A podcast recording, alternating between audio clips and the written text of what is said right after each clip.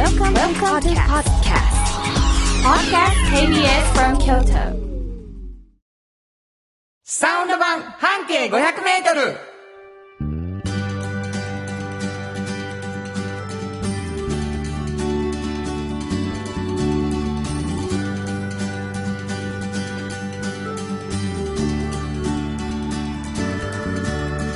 こんにちはフリーマガジン半径500メートル編集長の炎上真子です。サウンドロゴクリエイターの原田博之です。えー、5月25日始まりました、サウンド版半径500メートルということでございましてね。あのー、初めて聞いているという人がもしかしたらおられるかもしれません。なんなん？サウンド版半径500メートルっていう感じですね。半径500メートル聞いたことないかな？知らんかな？見たことないかな？と思うんですが、はいえー京都の至るところにうん。ございます。そうですね。あの、地下鉄の駅全駅に置いてます。全駅にある、はい。フリーペーパーでございまして、はいはい。あとなんとなくいいなと思う店に行くとよく置いてありますね。そうですね。だいたい200箇所ぐらいのとこ置いてます。いいなっていうめ店にっ。ちゃ否定せやんそうですね言うてる。だってほんまやもん。ほんまやな。はいかかっこいい店やな。あ、半径置いてあるわ。そうそうそう。なってますだいたい置いてある。るとこはもう、もうめっちゃめちゃかっこいいですよ。ほんまに。生きってきますね。生きってきますね。はいはいえーというわけでございまして、その、フリーペーパー、えー半径500メートルというのがございまして、京都のおバス停、一つのバス停から半径500メートルを特集していくという2ヶ月に1回出ているうフリーマガジン。はい。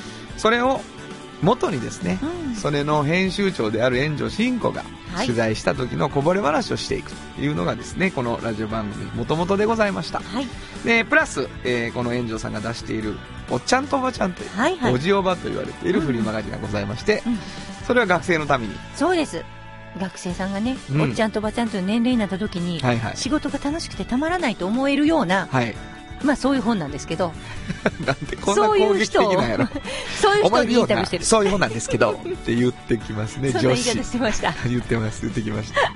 学級会で怒られてる気持ちになる時々。いえいえいえはいはいそんな、えーフリーマガジン、もう一つのフリーマガジン、えー30歳ぐらいまでの人にいい将来を描いてほしいというフリーマガジンがございまして、うん。その2つのフリーマガジンをもとに、はい。このラジオを1時間番組に今なっているわけです。はい。えー5時から1時間ということでございまして、うん。うんゆっくり聞いていただきたいなと。うそしてあのーなんかそういう意味では若い人にもね。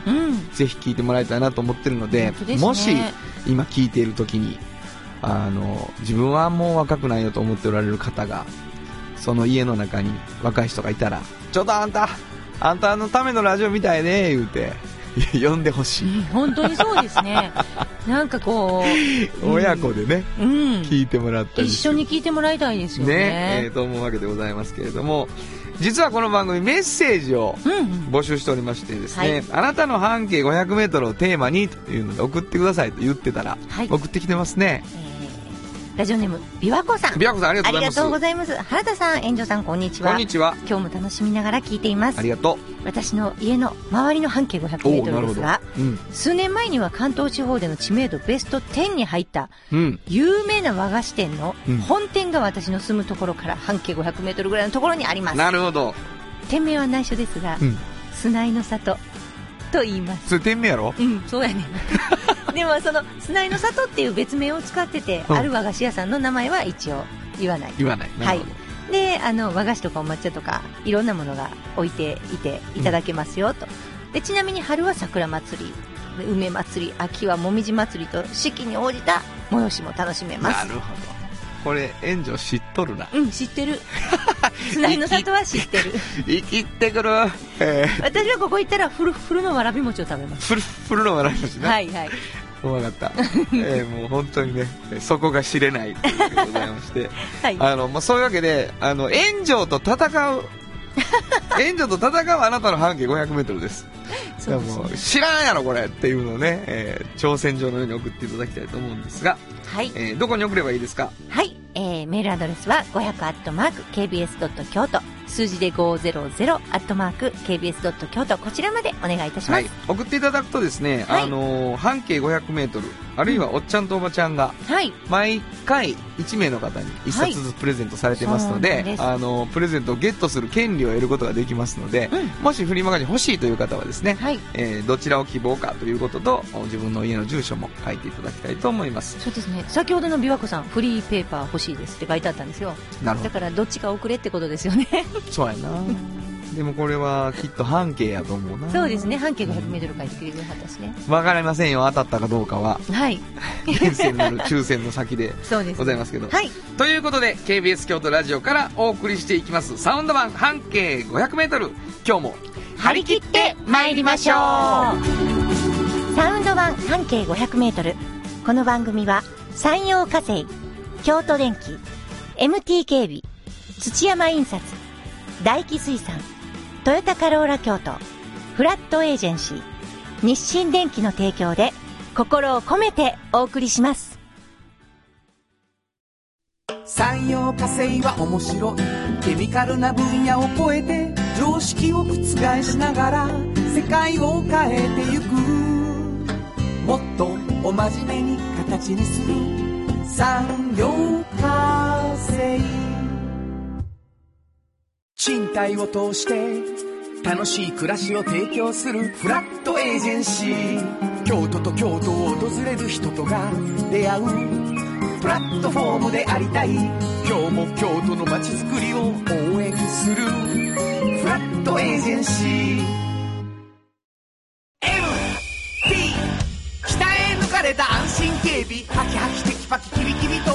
誇りを持って信頼できる警備に努めます。感動のあるセキュリティサービスも提供する。株式会社 MT 新庫編集長の今日の半径500メートル。このコーナーでは京都市バスのバス停半径 500m のエリアをご紹介するフリーマガジン半径 500m 編集長炎上新子がページに載せきれなかったこぼれ話をご紹介します。はいということでございましてね、うん今日はどんなお話でしょうか？えっとね、今日はもうあのバス停はね、かなり北の方ですね。北の方。で、あの、多分その辺の町内がこういう何々町っていう、あの、何々町っていうバス停なんですよ。なので、その町内がそういう名前なんやろうなと思うんです。こう、交差点とかではなくて。今回は多分ご存知ない名前のバス停やとは思うんです。はいはいはい。うん。で、まあ、北の方。かなり北の方。かなり北の方。かなり北よね。かなり北の方がヒント。ヒヒントといえば、場所的にはもう北。どれぐらい北かっていうのは聞きたい？うん聞きたい。うんとね、あのね、北山ぐらい。大して北ちゃうやんけ。ごめんなさい。言わんからもいかへんのかい。そうです、そうです。なんで？こん、ものす引っ張ったのに、まあまあこっち側やったな。そうかなまあ、北でしょ。それ人によるよね、でも。うん北山って北やなって思って。そうそう。まあ、あのー僕なんかほら、職場が岩倉ですから、うんうんうん。あのーただ、やっぱり北王子を超えると、北でしょ？ちょっとね、気温が下がる。あの、雪の量が増えるから。わだかかるわかねる。うん。らそういう意味では北です。かなり北。北ですねうん。。あの、うちのスタッフは爆笑してますけどね。北山でって言ってますけど。そうかなはいはい。うんまあ、その辺のはい、北ぐらい。北山、北山界隈。北山界隈。界隈ね北山の西の方へね。お、もうだいぶ行ったね。だいぶ行ったよ。うんおーなるほど。まあ、そんなバス停があるんです。はいはい。バス停、で何々町っていう。で何々町っていう。はいはいはい。で、そのバス停を、まあみんなでこう歩いてて、うんうん。で、まあいろいろ、ここ入ってみようか、あそこ入ってみようかって言ってみんなリサーチが始まるんですけど、はい。この時の衝撃を私は忘れられないんですよね。はい。で、あのーこれね、お店の名前がね、あのー漢字でタモリって言うんですけど、保つっていう字に、タモリ。は。はいい。あの、利益の利の上に草冠がついてるんですよ。で、まあ、どっちかというとこう、アルミサッシ的な普通の家っぽい感じの、はい。あの、とこに、まあ、お昼の、まあ、定食がね、うん。1000円って書いてあったんです。はい。で、まあ、そこまでそんななんか、凄そうな店の雰囲気も出ていなかったし、うん。で、焼き魚定食、お作り定食、天ぷら定食、はい。各1000円って書い,、はい。書いてあったんですよ。で、あ、なんかいいいいかもなっていう感じで、私と一緒に、あの、中山みゆきっていうのと、はいはい。その時、あの、ガラガラって、開けたもう瞬間にね、もう、ああ、すごいとこに来たんやなっていう、もうね、あの、開けた瞬間に、もう、それは感じました。あ、そう、うんもう、進行ぐらいになるとな。もうね、もわかっちゃうんやもう本当にね、うんあの、オープンキッチンなんですよ。ほうほう。まあ、こんな、なんか横文字で言うからなんかすごそうですけど、うんまあまあ、割烹っぽい感じになっていて、はいはいはで、そんな、あの、なんか、ちょっとこう、気構えなあかんような椅子が置いてあるわけじゃないんです。あーボンボンボンボンボンボンってカウンターだけがバーってあって、で、まあ、白衣のね、おじいさんがお、じいさんが。一人、うん。こう、柳葉包丁をこうやってこう持って、なんかいろいろ切ったりしたはって、はいでな、。割烹でしょ？で、でも1000円ですよ。ね？そうん。で、1000円でどんな定食やろな、うんうん定食って書いてあるからね。はいはいはい。焼き魚定食をね、うん。頼んだんですよ。はい。焼き魚定食頼むでしょ ?1000 円で。そうだね。何から始まる思います？その定食が。もう私、なんやこのクイズ。もうようわからんわ。刺身か？違いますよ。あの、焼き魚です。そうやな。焼き魚これで刺身から始まったらわけわからへんもんね。あのね、長いあの、金の串あるでしょ？うん。あれにね、魚をクククククって差し出すんですよ。はいはいはい。わかります？え、あ、そうか。あ、それ、頼んでから焼いてくれはるってこと？そうそうそう。目の前で。しかも、串をこう、クククってこう、やって斜めにこう、はいはいはいはい入れて、はいはい。ほんで、豆火の強火、うん。ね、あれで焼き出さはるんですよ。なるほど。まあまあな時間をかけて。かけて。で、焼き魚が、まあ、出てくるんですけど、うんそれだけじゃなくて、うん。湯葉とじゃこをね、うん。炊いたものがあって、で、まあ、冬と夏ってあるんですけど、で、その時は、夏やったんかな？で、ちょっとした煮物みたいなものがあったおいりして、おいおい。で、ご飯がもうね、つやつや。もう今炊きました。どうぞみたいな。で、もうね、お味噌汁も味噌が違う。出汁が違うみたいな味噌汁。もうものすごい味噌なんやろな、これっていう。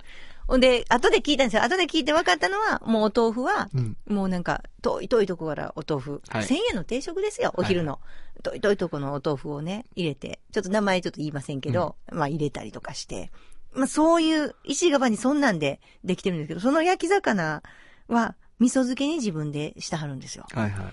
その味噌漬けの、まあ、マスやったり、タラやったり、いろんなものなんですよ。マスをね、食べた時に、その、そのセット、あとだし巻き。うん。その場でだし巻きをこう巻いたんですよ。うんその1000円のセットを私、口に入れた時に、うん私も偉なったもんやなと思ったんです。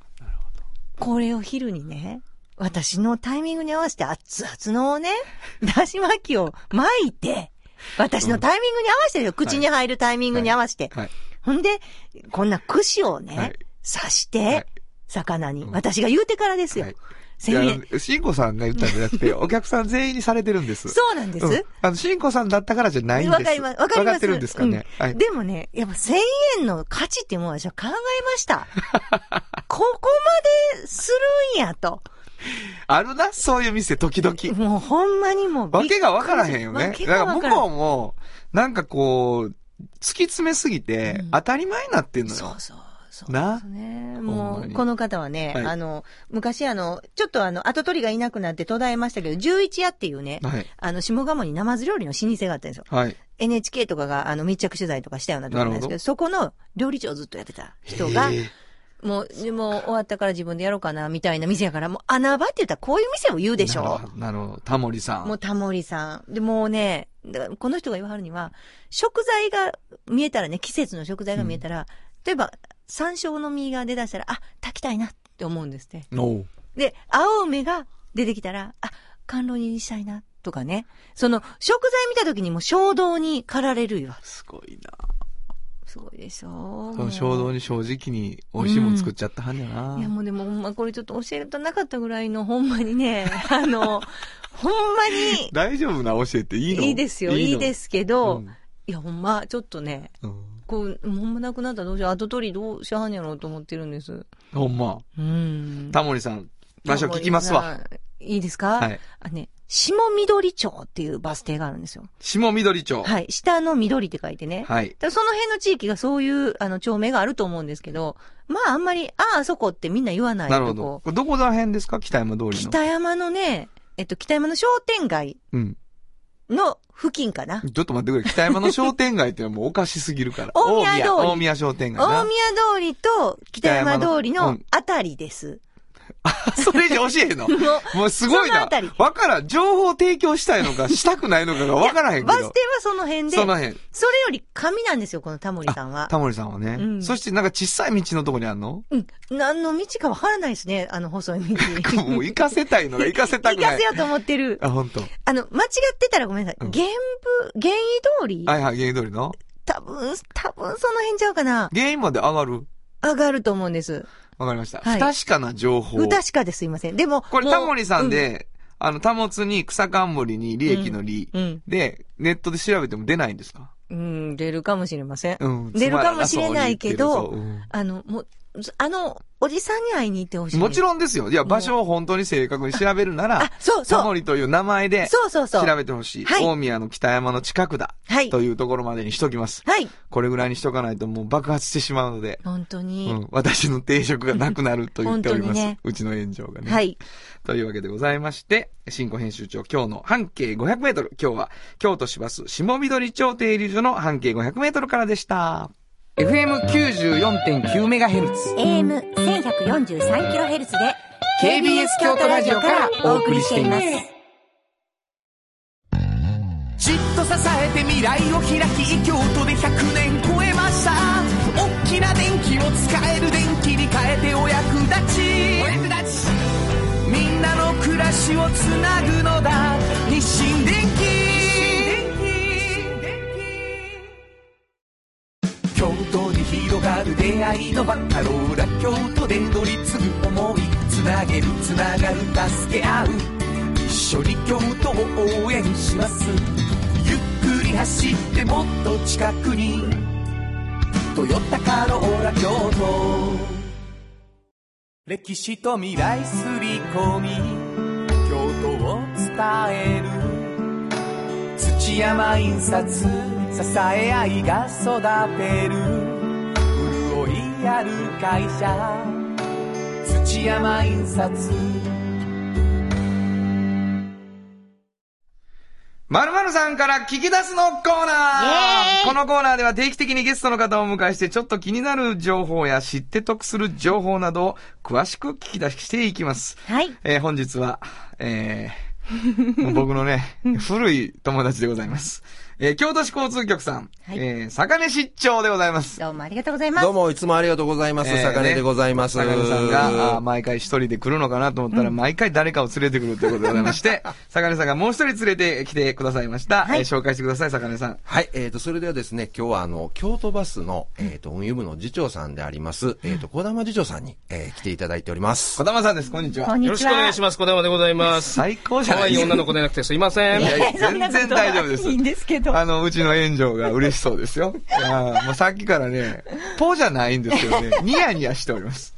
あのーいや、いや、でも、京都バスって、はいはい。ちょっと絶対言ったらあかんと思うじゃないですか。京京都のね、やっぱ、先生は市バス。の人が来てはんのに、京都バスの話したらあかんと思うんですけどね。絶対あかんと思って。思ってますけど、うん。どういう関係ですか？京ね都バスと。もう、もう絶対に、あの、間違うたらあかんような、とは言いつつ、同じように市バスと同じように京都市内あちこち走らせていただいてますんで、もう京都市バスと同じように使っていただいたら、ありがたい京都バスでございます。なるほどはいね。公共交通ということでね。仲良しなんですね、もう仲良しじゃあです。もう仲いいです。そうですあのもうべったりです。べったり。はいはいべったり。はい はい。もうべったりです。さっき、ね、あの、打ち合わせの時は、40年前はむちゃくちゃやったんや。なりましたね。言うて。ありましたよ。どっちかが1分前に行くにゃ、みたいなことで、もう競い合って、どんどん時間早くなってったり。そう。そうそう。どっちかが2分前に行って、ほな、うちさらに2分前行ったろわ、みたい。なね。感じでねこんなことも、昔はあったらしい。お客の取り合い。を。え今は全然違うんですかそれ、その、ダイヤみたい。なものを一緒にこう考えてい。くんですかで、そうですね。そうですね。はい。あの、昔はね、そういうことが全然なくって、取り合いのバス会社が好き勝手に走走ってたらせていた。。なるほど。今は一緒にしっかり考えて、お客様にそうです。もっと便利に使っていただけるように。だからバスだけじゃなくって、その鉄道とのその結節とかっていうようなことも当然あの、考慮せなあかんっていう部分があるかなと。あ、はいなるほど、はいなるほど。もう、ぜひ、あの、もう、明日から、今日からですね、市バス、京都バスに乗らないと気が済まないという日々が始まりますので、ぜひ今日の帰りもバスで帰っていただいてそうで。すね。車で来たけどな。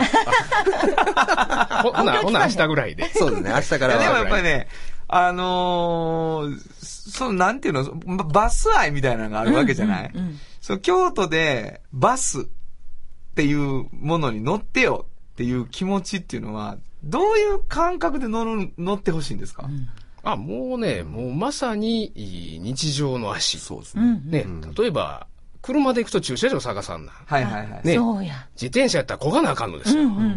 これね、バスやったらね、夏クーラー効いてるし、冬暖房ついてるし、屋根ついてあるから雨降らへんしね、乗ってもうたらなんかもう、すごい降りてもらうまで。万能な乗り物な気がしてきいや、た。俺はもうね、小玉さんは話し家なのかと思うよね。いや、もう話落語ネタで、。落語を聞いてるようやもんね。落語を聞いてるようにバスに乗せるよね。うんぜひ、え、この勢いで、なるほどえ。リスナーの皆さんもぜひバス乗っちゃっていただいちゃって。乗っちゃってちゃ、いただいちゃってね。ちゃってちゃって。ちゃってちゃってでございます。えーまあそんなわけでございまして、ポップな京都バスの小玉さんをお迎えしてるんですけれども、えーなんかあのーそういう京都バスも、お京都市バスも一緒にですね、イベントがあるということらしいんですね。はい。はい。何ですか？どこで何があるんですか、えっ、とですね、あのーバス祭りっていうのがありましてね、えっ、と、正式のん名称っていうのが、スルッと関西バス祭りっていうのがあります。と関西バス祭り。はい。はいえで、あのーこれがですね、んえっ、と、6月の16日の日の日曜日、はいはいはい。えー10時から16時まで、はい。えー場所がですね、えー岡崎公園。はい。の方でやらせていただく。まあもうとりあえずすごいイベントなんで、ぜひとも皆さんにお越しいただきたいな、なんていうことを考えてるこれは何バスが来る？バス来ます。バス来ますね。もう、バス祭り。バスで何を祭んねんというバス祭り。これ何？あの、これ、チラシをね、あの、ちょっと見せていただいたら、20車局、27台。そうですよ。これ、どういう感じ？バス好きにとって、この各社のバスが、車局のバスが、こう、何なんですか？ね、例えば、今、ね、あの、京都にお住まい。はいうんそうで。京都市内で京都市バスが走ってるって、ごっつ当たり前。当たり前ですねですよね。これどうでしょうね。京都市バスが姫路城の前走ってたら、そうえそうそうあ、なるほど。びっくりする。ってなりますよねうんうんうんで、今回岡崎公園ですんで、えー平安神宮の前に。まさに、そうそうそう。え？そうなんですよ。あの、空飛んだり箱止めしたりしてきませんのでバスが。普通に走ってくる。普通に走って、これさ、10時の段階でもうさ、その岡崎公園でバンバンバンって止まってしまってんじゃん。止まっちゃってるんですよ。それそれいつのタイミングで走ってくるるんですか？えっ、それはねその日の朝早い。あんまり多くは語れないんですけど、ね、多くは語れないんですけど、あの、朝走ってきますね。ほごい。なもう何、バス好きにとったら、あの、ロームシアターの前を、ちょっとありえへん岡山とかのバスがぐわー来よるのを、やっぱり捉えたいみたいな。もうありえねえっていう世界ですよ。すごい。マニアすごい集まりそうですね、こでれ。もう、坂根市長がさ、もうありえねえとか言ってんのに、うんさっき聞いたら、うんバス祭り行ったことないらしい。ええすいません。むちゃくちゃやろすいません。信じられへんね、今の。よう知ってるみたいなありえねえって言っ。てるやつがいるらしいっていう、また聞きで言ってるんですよ、すあの人は。すいませんすいませんなんで行ったことないですか？いや、あのーすみません。あのー私、交通局来てまだ3年でございましてですね。3年な？はい。3年もいるわけでしょ？ただ、あのー今年でまあまあ3年目迎えるんですが、はいはい。あの、バス祭り、実はこれずっと、あの、台風で、あの、中止になってまして、そうなんですよ。準備はしてました。なるほど。はいはいはいええ来てすぐの時からね過去2年。はい、あのーはいはい神戸さんでやったりとか、はあのー堺、えー、堺はあったんですかね。そうですね堺が最後になるんですかね。実は、えー、第16回、今回第19回なんですけども、えー第る第16回の大阪堺は無事開催。はいはいはい。で、第17回の神戸、はいこれ台風接近で残念ながら中止。で、昨年のおー18回第18回、これまた台風で中止と。中止。だからもうね。なんかたたられてんのちゃうかいなと。あの、台風の多い時期に開催予定やったんですか？そうなんですよ。まあそれがね、結局あの、9月の20日がバス祭り、あ、バスの日っていうことになってましてね。で、これをまあ記念して開催してるということになってますんで、まあずっと台風が多い時期に。まあね、うんそして大きなってるしね、なんか大きい台風来るしね。そうです、そうです。で、今年は6月に変えたと。変えたと。はいはいじゃあもうこれ大丈夫ですね。そうですね。やっぱね、あの、これって9梅雨月は、梅雨だよね。まあ、あの、9月と違って、雨は降っても風吹けへんやろ。雨天で、結構。ええ。雨天結構。雨天結構。ねええ。もう先ほど申し上げた通り、バス屋根ありますから。なるほどね。はいはい。なるほど。もうずっと。もうあの平安神宮に、あの、なんちゅうのか、もうお祈りに行ってますんで、なるほど。晴れるようにはい。はい。この有料ゲームが私ちょっと気になってて、だけちょっと内容説明してくれよ。いいですかあの、チョロ Q でスルッと車庫入れっていうのが私もかなり受けたんですけど、これ何？スルッと関西バス祭りやから、そうですね。スルッと。やっぱりスルットにちなんで、なるほど。で、しかもバスのイイベントなんで、ぜひここは、あの、子供たちに、バスの車庫入れをやってもらおうだ。からチョロ Q をこう動かして車庫入れするわけでしょ、で、実物のバス出るとちょっと危ない。ねそうそうですよね、ほんね。なら上ロ級しとこかえと。これ絶対曲がるんですよ。勢いよくヒューって言ってしもたりして。絶対うまいこと微妙にいけないです。これ有料やから、めちゃくちゃ儲かりますよ。有料イベントいやいやなかなかスルッと入らないところがまた醍醐味だったりもしこますね。れもう、それはもう1000ぜひチャレンジ円ぐらいすぐなくなりそうななくなるねチャレンジしていただいて。めっちゃ面白いこれさ、バス好きの人がめっちゃ来るわけでしょ？はいはい。で、その、今聞いてくださってる皆さんで、もう別に俺バス好きちゃうけどなっていう人が、どういう気持ちで行けばいいの？いやまあ、あの、実はそこら辺も考えて、うん。あの、岡崎公園なわけですわ。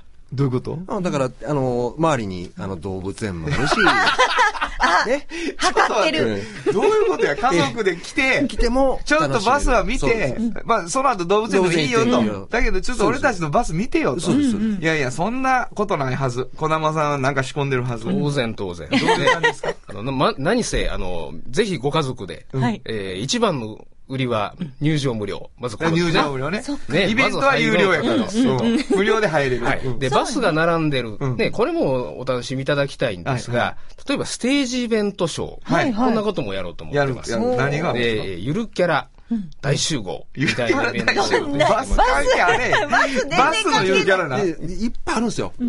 各社局さんがね、あ。の、うちのきょうちゃんとかね、はいはいはい。あやこくんってあるじゃないですか。そういうね、キャラを結構ね、あの、皆さん作ってあるんですわ。例えば京都市バスのキャラクター、京ちゃん。きょうちゃん。ね、京都市営地下鉄のキャラクター、宮古くん。宮古くん。で、ちょっと、お周りのお友達ということで、えー川端警察署から鴨端くん。か、かも多分関係ないよね。え、あのーご近所にいら。らっしゃったのなるほど。ちょっといないということで。はい、おいないえということで来ていただく。え例えばね、あの、鉄道とかバスを所管してる役所って言うとちょっと硬いイメージあるんですけども、はいはい。国土交通省なんていう役所があるんですが、はい。そこにもあの、のり太郎くんという素敵なキャラクターキャラクターがいる。まあもう乗り物のボスや。そう、はいのり太郎がでこういうキャラクター大集合。なるほど。すごい面白そうですよね、これ、でもこれ。結構、じゃあ家族で来てってことそうですね。が一番。そうです。家族の方も。ご家族で来て、そうですね一日楽しんでいただきたい。子供たちと一緒に遊んでもらう。だからもうぜひとも行っていただいてね、うわ、バスかっこいいわ。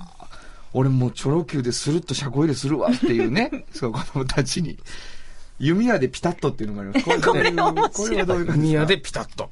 で、ピタッとのピタは、あの、ピタパ。タパの IC カードピタパ。パシャレが大好き。あの、うんピタパ。これ誰が考えてるの？この名前これ。大体私みたいな、あの、というわけでございまして、ね。適当なやつがやってますね。怪獣が来てます、今日ゲストでね。本当に。え不真面目なもんで申し訳ございません。坂根君が連れてきた理由がわかるというのがございねえ。ますねめ。ちゃくちゃ面白いですね。はい。というわけでございまして、えぜひとも6月16日の10時から、それから4時までですか、入場無料で、えー平安神宮前の岡崎公園、たくさんバスが並んでいますので、そうですね。はい。遊びに来ていただいてですね、小玉さんおられます？そこに。おります。どんな制服で、えー、今回は京都バスにしとこうかな。えー時々ね、あの、京都市バスの制服着てるらしいから、緑のねはい。もうむちゃむちゃなことになってるわけでございます。仲良しやから。そうやね。そう仲良しなんで仲良しなんで坂根さんもいるの？います。あいるんですか？あの制服着ております。緑のね。ぜひ、ぜひ、あの、坂根室長、小玉、探していただいたら。そうですねえわからへん先着3名の方にようお越しと言います。よ、お越し言っていただいて。お待ちしておりますはいお待ちしておりますというわけでございまして、えー今日の〇〇さんから聞き出すのコーナーは、京都市交通局さんから坂根市長、そして、京都バス運輸部次長、小玉さんというお二人をお迎えしました。ありがとうございました。どうもありがとうございました。サウンド版半径500メートル鮮度がごちそうマグロが導く幸せな食文化町の港を作り続ける大気水産。大気水産。地元資本地元密着地元還元。京都電気は電気からあなたの会社を応援します。ポジティブなエネルギーに変えよう。京都電気賃貸を通して楽しい暮らしを提供するフラットエージェンシー。京都と京都を訪れる人とが出会うプラットフォームでありたい。今日も京都の街づくりを応援するフラットエージェンシー。おっちゃんと、おばちゃん。このコーナーでは仕事の見え方が少し変わるフリーマガジン、おっちゃんとおばちゃんの中から、毎日仕事が楽しくてたまらないという熱い人、またその予備軍の人々をご紹介します。はい。というわけでございましてね、うんえー、まあなんかこう、かっこいい大人の背中を見せていくというようなコンセプトだと思うんですけど、はい。あの、たくさんの人を、うん。新庫編集長はうん。インタビューしてきているので、うん。今日もご紹介いただきたいと思います。はい。あのーこ、今回はね、はい。あのー額縁屋さんの、おお、額縁屋さん。うん。あのー女の人。うん。経営者なんやけどね。はい。あのー60代後半で、で、あのー100年の老舗のね、はい。額縁屋さんを、すまあ、ごいね。家業を継いだみたいな形になってるんですよ、女性がね。はい。っていうことなんですけど、私これで驚いたのはほんまに、あの、聞いてみて想像する仕事っていうのと、本当の仕事って全然違うなって私は思ったんですよ。だから、例えば、額縁屋って聞いたときに、まあどんな仕事をしてるとこやと思うって言われたら、どんな仕事？額縁屋さん。うん。えっと、僕この絵を買ったんですけど、うん。その絵に合う額縁を作ってほしいんですけどとか、うんうんうん。なんかないですか？っていうの、人が来て、うん。その人に額縁を、これがいいんじゃないですか？っうん。ていうふうに提供する。そうそうそうそうそう。会うた？そういうし、ま、まあ、それは打てます、打てます。あよかったそれは打てます。で、その時にどんなことが必要やと思います？えーっと、と、額縁屋さんには。その持ってきはった絵が、うん。えーっと、額縁に負けてしまうこともあるやん、きっとうんうんうんうん。だから、その絵に、がどれぐらいのパワーなのかみたいなのを見極める能力がいるんじゃないの、もうほんまにね、あの、こういう答え答えてほしいなっていうのを言っていただいてありがとうございました。これ悔しいやつかもしれん。ありがとうございました。悔しいやつなんちゃう？あのね、あの、もちろん額縁屋さんそういうふうにね、何かを額に入れてくれっていうこと。はいはで、彼女がこの店をついた時まだ20代です。うん。で、20代の頃、彼女は何をしたかってまず言うとね、原さんの今言ったようなことをやっぱ考えてるから、はいはい。若い時。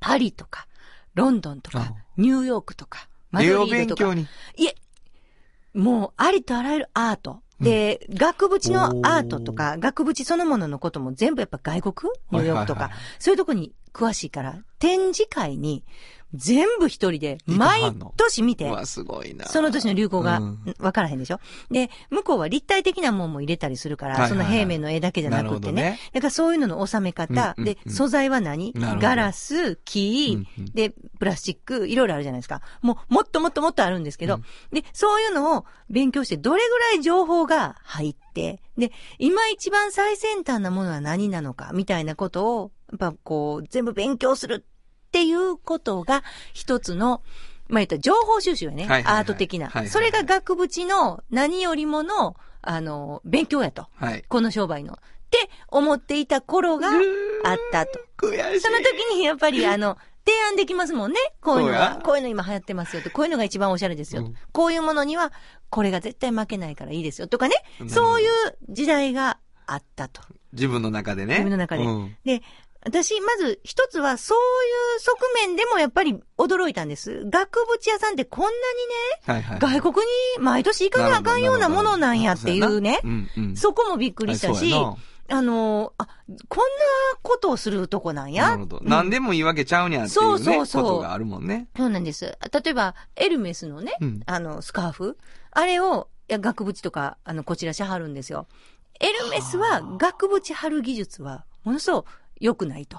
うんスカーフ作るのはうまいんですよでも、あれ、職人がやっぱりね、あれ全部、かかってある糸全部取るんですよ。知ってます、わかん要するに、ずれたらあかんでしょあのシルクが。はいはいはい。歪んだり。うんうんだから、ピンピンに貼らなあかんですよ。はいはいはい。ピンピンに貼るのってすごい技術が実はいるんですよ。へだから、あの、ああいうものをピーシって額装にするときに、もちろん周りのものを何にするかっていうことももちろん大事やけど、まずはビシッと貼れるかっていうとこから入るんですよ。るほど。えー、でも、えーそうなん？そう。だから、はあ何でもそういうとこからなんですね。だからそんなもう、あの、一朝一夕にできないものがあって、まあでもそういう時代を経て、私面白いなと思ったのは、年齢ごとにその職業で必要なことっていうのを、自分のイデオロイデオロギーで変わっていくんですよ。うーん、なるほど。今、50過ぎてからこの方が何を一番に考えてるかって言ったら、うん例えばさっきの絵なんてすごいいいことを言っていただいたんですけど、原田さん。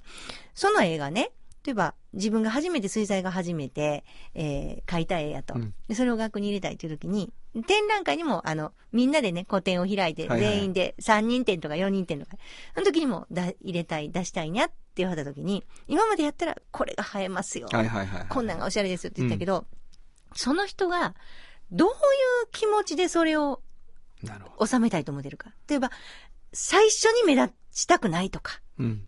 最後ら辺に分かってもらえる感じにしたいとか、うんもう全然その、どんな気持ちでそれ入れたいかが違うでしょ？そうやな。それを一番に考えるんですよ。なるほど。だから。流行ってるもんとか、おしゃれに見えるとか、これが一番ええねんでっていうことにしない時もいっぱいあると。なるほどね。だから、その時のその人の、もうだから、ものすごいヒアリングするんですって。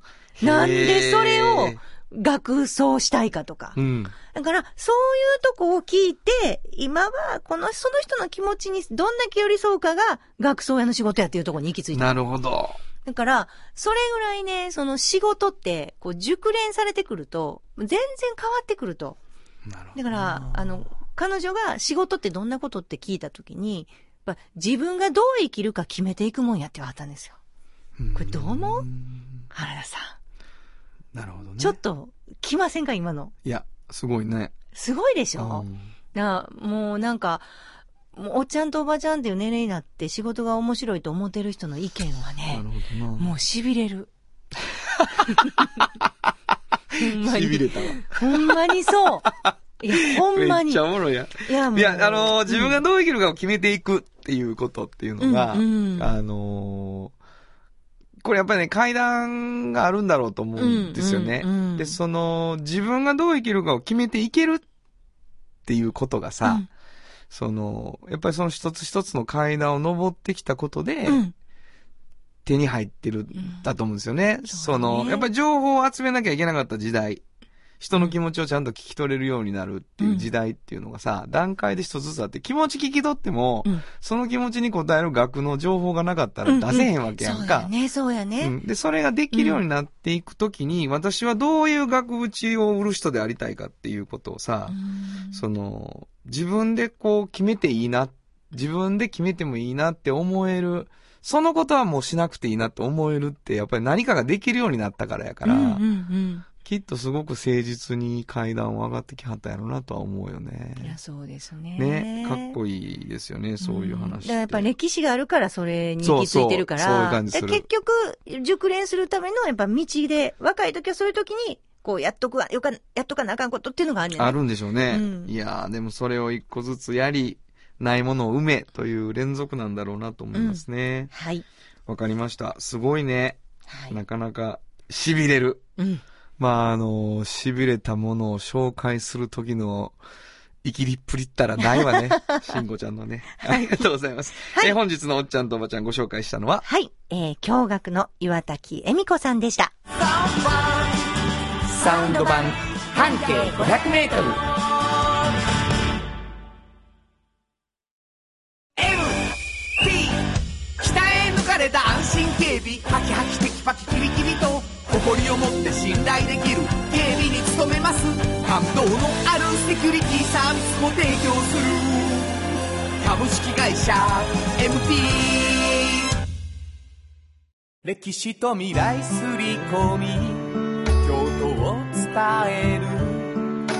土山印刷支え合いが育てる。潤いある会社。土山印刷えて未来を開き京都で100年超えました。大きな電気を使える電気に変えてお役立ち。お役立ちみんなの暮らしをつなぐのだ。日清電原田博之のサウンド話。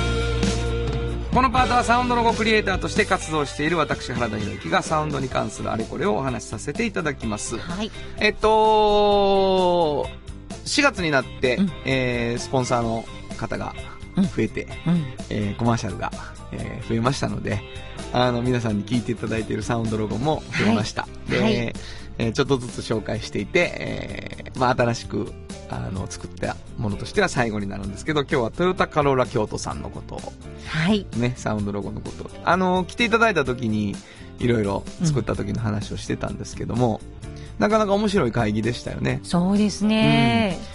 どういう印象ですか？あのーまあ、お二人の方がね、はいはい。あの代表であうん。の企画部の方がはい。来られて、松山さんという方と田中さんそうですね。はい、田中さんこの間来てくださったんです。そうですね、で松山さんの方が多分上司なんですよ、うん。はいはいはい。でも、あのーやっぱり田中さんのこだわりがすごいなと、そうやね。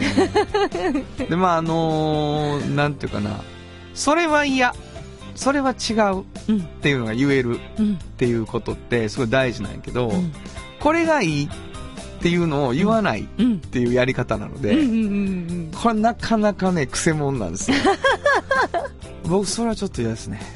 だよね。その、ちょっとゾゾッとしますね。みたいなことを言っていくので、道は狭くなんやけど、こう出口は見えないっていうことがね。混沌としてしまうねそうそうそうそう。うんだけど、ねうんあのー何が嫌なポイントなのかっていうのをね、一生懸命探っていくっていうね。ご本人も探ってありましたそうねそうそうそう。で、それはみんなで結構楽しくやれたなと思うんですけど。松山さんが俺は気に入ってんで？とそうそうかね。あの、まあ、それ来てくれはると思うんですけど、松山さんは結構ストレートが好きな感じだったですね。で、こう、なんかいろんなキャッチコピーがお店ってやっぱあって、もがいてはるからどの店だって。うんうんで、自分たちの店は何なのか、自分たちの店舗はどういうことがポリシーなのかみたいなことを考えはるんですけど、あのーつなげる、つながる、助け合うみたいなね。こう、暑くなりすぎず、寒くなりすぎずみたいな言葉を一生懸命探しました。で、実はあのー今から聞いてもらうんですけど、えっと、作っていく上では、えっと、歌詞をメロディーに乗せるっていう作業はそんなに大変じゃなかったので、あの、つるっとできたという印象なんですけれども、えー聞いてみてください。トヨタカローラ京都サウンドロゴです。京都に広がる出会いのバカローラ京都で乗り継ぐ思いつなげるつながる助け合う。一緒に京都を応援します。ゆっくり走ってもっと近くにトヨタカローラ京都。というわけなんですけど、うん。えっとね、そんなには聞こえてこないねんけど、うんうん。実はこの曲ができたと思ったのは、はい。あの、コーラスなんです。で、あの、トゥルルルトゥットゥットゥトゥっていうのが後ろにずっと鳴ってるんですよ。うんうんうん。で、それを入れる前に、わ、これちょっとどうやろう？できてるけどできてへんかもって思ってて、うんうんうんで、トゥルルルトゥットゥットゥトゥっていう、なんかわからへんけど、能天気なドライブ感みたいなのうんが、うんうん多分そのコーラス入れたところで、ぐっと一個階段を上がったというのがあって、はあで、これはね、面白いんですけど、多分ほとんどの人に聞こえてないうんですよ。うんうんあの、音としては。なるほど。うんだけど、その、あるのとないのを聞き比べてもらうと、ドライブしてる感は全然違うっていう。そうなんですね。そういうことがね、あの、レコーディングでは起こって、うんそこがなかなか面白い。そんなことがあるんですね。ちゃんと聞こえてるわけじゃないけど、雰囲気をもう作ってしまってるような。そう、あのーえっと、聞こえてんやけど、うん。えっと、それだけを抽出しては聞こえてないんですよ。ああ、そうなんや。で、それがあるかないかっていうのの、ないのを聞かないと分からへんっていうことが、結構レコーディングでは、面白い。あの、被せていくもの、メインじゃないので、聞こえすぎたら歌詞聞こえなくなるとかね、そういうことがあって、そこの音量の微妙な調整をね、レコーディングではしたりするんですが、えそんなこともやってます。っていうことでございましたはい。えー今日のサウンド話は、トヨタカローラ京都のサウンドロゴでした。サウンド版半径500メートル。FM94.9 メガヘルツ。AM1143 キロヘルツで KBS 京都ラジオからお送りしています。あの話、この一曲。このコーナーではこれまでの人生で印象に残っているちょっといい話をご紹介するとともに、その話にぴったりの一曲をお届けするということになっておりましてですね。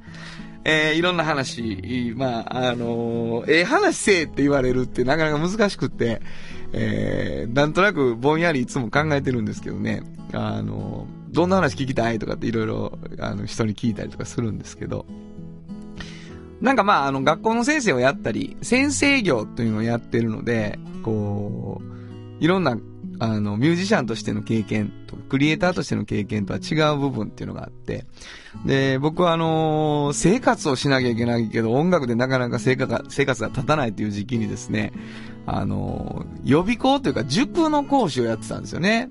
で、何を教えてたかというと、高校生とかに数学を教えてたんです。で、これはあの、塾って、教師免許じゃなくて、塾オリジナルのテストでその先生を決めるので、何学部だったかとかっていうのはあまり関係がないんですね。で、僕は文系の、あの、受験生たちに、えー、まあ、いわゆるセンター試験対応の数学の授業をするっていうのをやってたんですよね。で、これはですね、僕はもうその時言ってたんですけど、人生最後の数学を乗り切るっていうことが、えー、当時僕の授業コンセプトででしたね。で、もう10年ぐらいやったんですけど、一緒にこう数学っていうものに出会っていくっていうとこがありました。で、僕にとっては数学は、あのー、間違っていないという答えがいつもあるっていう。本当はそういうもんじゃないんだけど、高校ぐらいまでの数学って全てに絶対に間違っていない答えっていうのが存在するんですよね。で、音楽なんかは、あの、主観で俺はこうだと思うっていうことが、間違ってるか間違ってないかっていう証明はできなくて、信じるしかないわけです。で、高校で教えてるのはキリスト教学なので、これはまた神様の問題なので、信じるという行為が入ってくるんですよね。で、論理的に証明できないっていう事柄を扱っているので、数学を扱うことは僕にとって非常にこう、ストレスがない。本当に間違ってないっていうことがわかるっていうことなので、えー非常になんていうかな、バランスとしては良かったんですよね。ただ、メッセージがそんなあるかっていうとないので、人生最後の数学乗り切ろうぜみたいなことになるわけです。で、その間違ってないことを導くことに関して、何がヒントになるかっていうと、公式っていうのを使うわけです。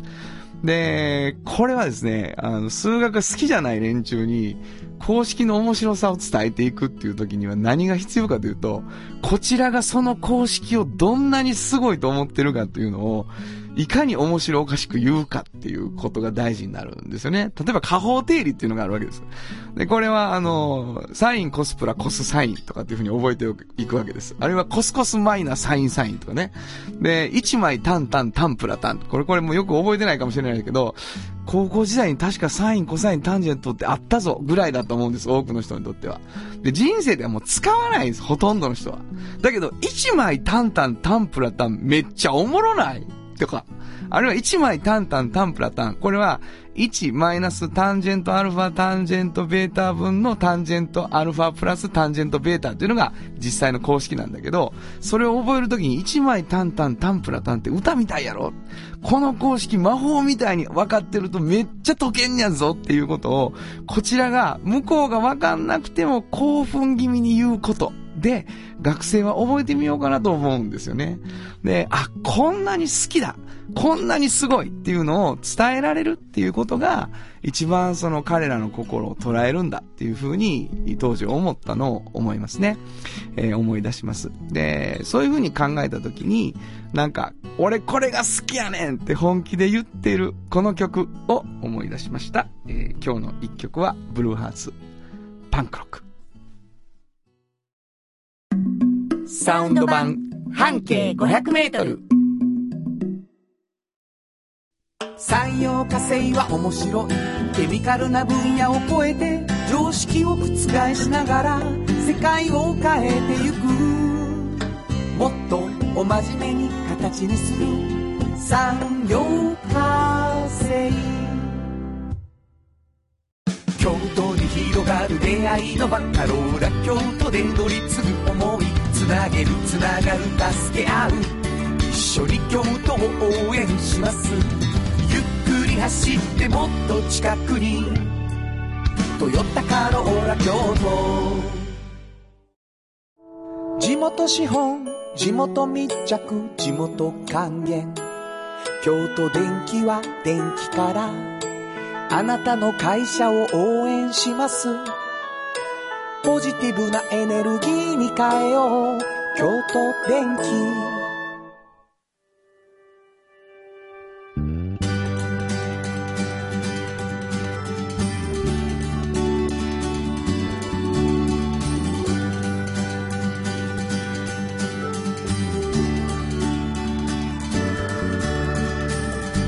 誰にも気づかれずそこにある。こだわりと哲学を見つけて感じて言葉に変えてみんなに届けてみようかな。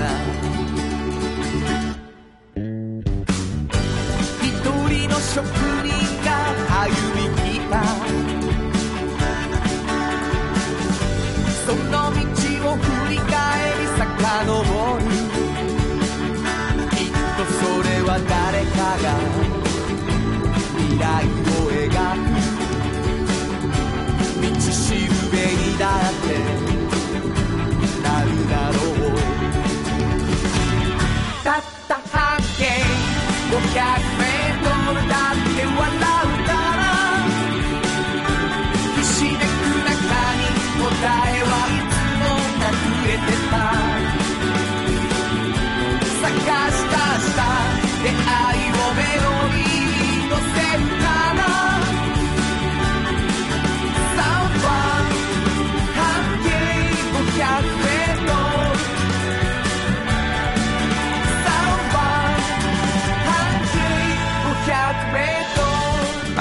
エンディングでございます。はいえー、というわけでございまして、どうでしたか今日は？え？いや、熱く語りましたよ。今日も。なんで？いやいや、いいよね。あの、本当に自信を持って仕事をされているという。まあ、お互いな。そうですよいうところがありますよ。そうですよ。実はですね、皆さんにすごく、うん。すごく嬉しいことがございまして、はいはい今回、あの、今日来ていただいた、あの、京都市バス、うんそして京都バスうんの方、今日来ていただいたんですけどね、はいちょっと、あのープレゼントをおっていう話が出ましてですね、なんとですね、京都の市バスのうん。可愛らしいお弁当箱がはいはい。あるんです。オリジナルグッズね。オリジナルグッズで,、うんでこれを5名の方にあ、プレゼントしたいと思うんですけどいりますみたいな話いるよ、これ可愛らしいですよね。私もちょっと見させていただいたんですけど、はい。二段になっててね、はい。二段重ねのちょっとでタッパーウェアみたいな感じ京都ってわかるすごいいい加減なイラストが描かれております大文字とかいろんなものがいっぱい市バスの絵と一緒に描かれてるんですよね。あの見ていただいたらわかるんですけど、美術館なのか、うん。えー平安神宮なのかうん。ちょっとわからない。うん。うん。知恩院なのか 何かわからない、ものも載ってますね。ね、はい。えーというお弁当箱5名の方にプレゼントということでございまして、はいぜひとも欲しいというふうに送っていただきたいんですがメールアドレスどこに送ればいいですか？はい。メールアドレスは500アットマーク KBS ドット京都数字で500アットマーク KBS ドット京都こちらまでお願いします。はい、お弁当箱プレゼント希望と書いてもらって、はい。えー住所を書いてもらったら5名の方抽選させていただいて発送させていただこうと思います。そしてあなたの半径 500m はい。というようなテーマで送っていただきながら、うん。えー半径 500m フリーペーパー欲しい。それから文字読まが欲しい。うん。という方に毎回1名の方プレゼントしてますので、えーそちらもぜひ送っていただきたいと思います。たします。同じですよね、えーアドレスはね、はい。ということで何のプレゼントが欲しいかちゃんと書いてね。住所忘れず書いてということでございます、はい。ということで午後5時からお送りしてきましたサウンド版半径 500m お相手はフリーマガジン半径500メートル編集長の炎上真子と。サウンドロゴクリエイターの原田博之でした。それではまた来週サウンド版半径500メートルこの番組は山陽火星京都電機 MT 警備土山印刷大気水産トヨタカローラ京都フラットエージェンシー日清電機の提供で心を込めてお送りしました。